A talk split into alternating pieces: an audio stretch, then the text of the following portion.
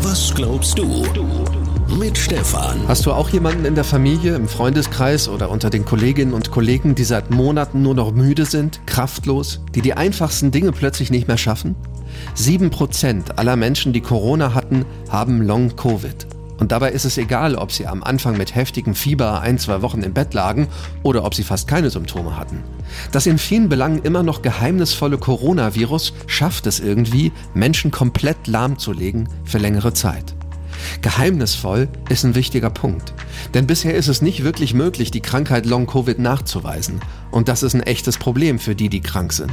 Ihnen wird ganz oft nicht geglaubt. Vom Arbeitgeber, von der Ärztin, von Freunden, von der Familie. Denn man sieht es ihnen nicht an.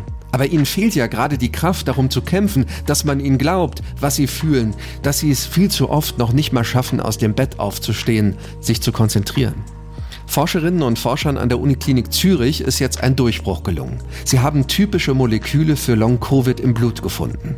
Es wird noch ein, zwei Jahre dauern, aber dann könnte es möglich sein, einen Bluttest und Therapien zu entwickeln. Bis dahin bleibt nur eins, die Menschen mit Long-Covid nicht im Stich lassen, auch wenn es nicht so einfach ist, mit jemandem die Freundschaft zu pflegen, der immer kraftlos ist. Kannst du das? Was glaubst du? Was glaubst du?